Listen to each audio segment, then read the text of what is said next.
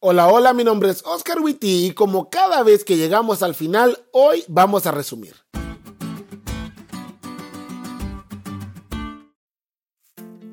La lección estuvo más que interesante.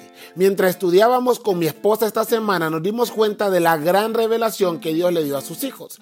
Entre esas visiones con animales raros, cuernos que hablan y hacen guerra y escenas que desafían al mismo Hollywood, Dios nos reveló el futuro. ¡El futuro! Pero hoy es viernes y ni modo que no hagamos el resumen y esta semana aprendimos al menos tres cosas. Número uno, Dios es creativo. Me imagino a Dios pensando, ¿cómo le voy a mostrar el futuro a mis hijos pero de forma interesante? Ya sé, voy a mostrarles animales con poder. Desde que dije la frase debiste haber entendido.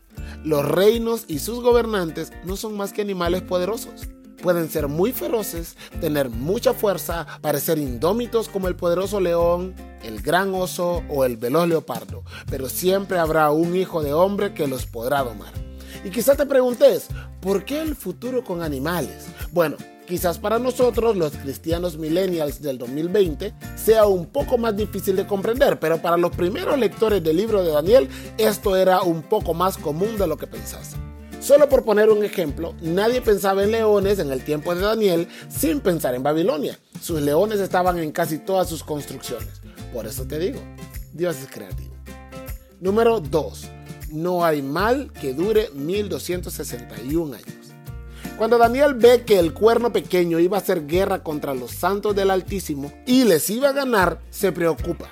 Y no es para menos. Ver que los buenos van a perder contra un poder que habla en contra de Dios da un celo santo. Pero el ángel le dice cuánto tiempo iba a durar la obra de este cuerno pequeño. Tres años y medio proféticos o 1260 años. Y vos me podrás decir, pero pastor, eso es bastante. Y yo te diré, pues sí, no puedo decirte que no lo es, pero cualquiera que sufriera en manos de un poder tan atroz que pudiera guerrear contra los santos y vencerlos, pudo haber pensado que eso no iba a parar. Pero en Dios hay fecha de caducidad para lo malo, ya sea para la obra del cuerno pequeño o para el pecado como tal. Y número 3, gracias a Dios por el juicio.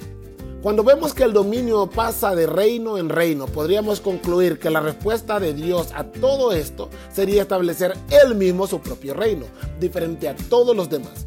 Y sí, así será. Pero antes de que su reino se establezca, la forma como Dios aborda todo esto es por medio de un juicio. ¿Por qué un juicio? Dios va a sentarse y va a juzgar a todos los personajes que actuaron en esta historia humana los que ganaron haciendo perder a los hijos de Dios y a los que perdieron por hacer lo correcto. A través de este juicio, el juez justo va a hacer justicia por todo lo que perdimos y el dominio que perdimos nosotros, pero que ganó Jesús en la cruz, lo volveremos a tener y reinaremos para siempre con Él. Cuando veo el futuro, según la revelación que Dios nos dio, respiro, ¿sabes? Con tranquilidad puedo decir, ya ganamos.